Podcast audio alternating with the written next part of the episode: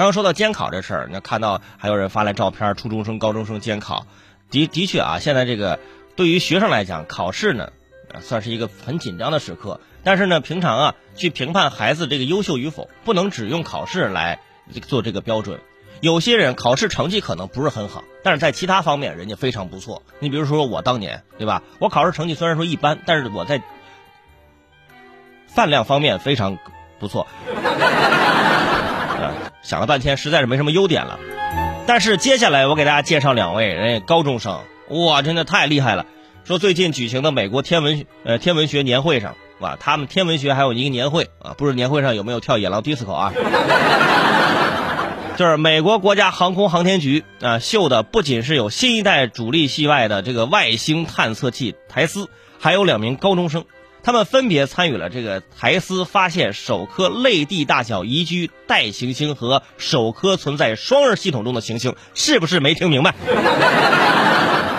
就是说呀，有两名高中生啊参与了他们这个发现，那外面的这个就是就是有那种特别大的收获的。就是有那个人类创举的那么个行星，哎，就是他俩参与发现。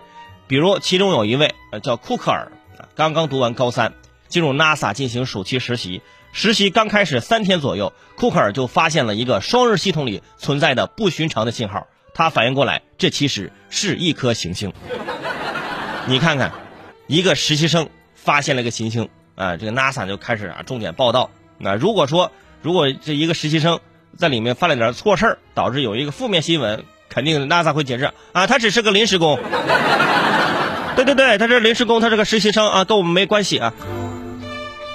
实习的第三天发现一颗小行星，很多人实习的第三天应该拿了十三件快递了，应该倒了三杯水了，已经啊，已经买了好几次报纸了，应该还有之前说过的学校强制要去工厂实习，要什么小行星？实习就是在流水线上给我安装电视机，对吧？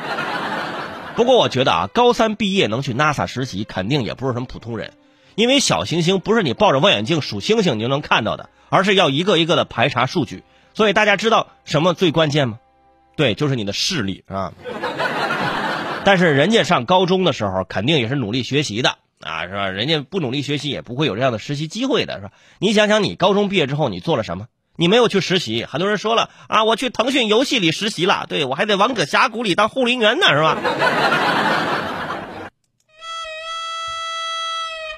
而且这次 NASA 啊，这个发宣告，这个小行星啊，叫什么什么，这个编号我就不说了，比较复杂，可能是首个适合人类居住的地球大小的行星，呃，表面呢可能还有液态水，并且距离很近，哎，仅仅一百光年，哇，这还很近呢。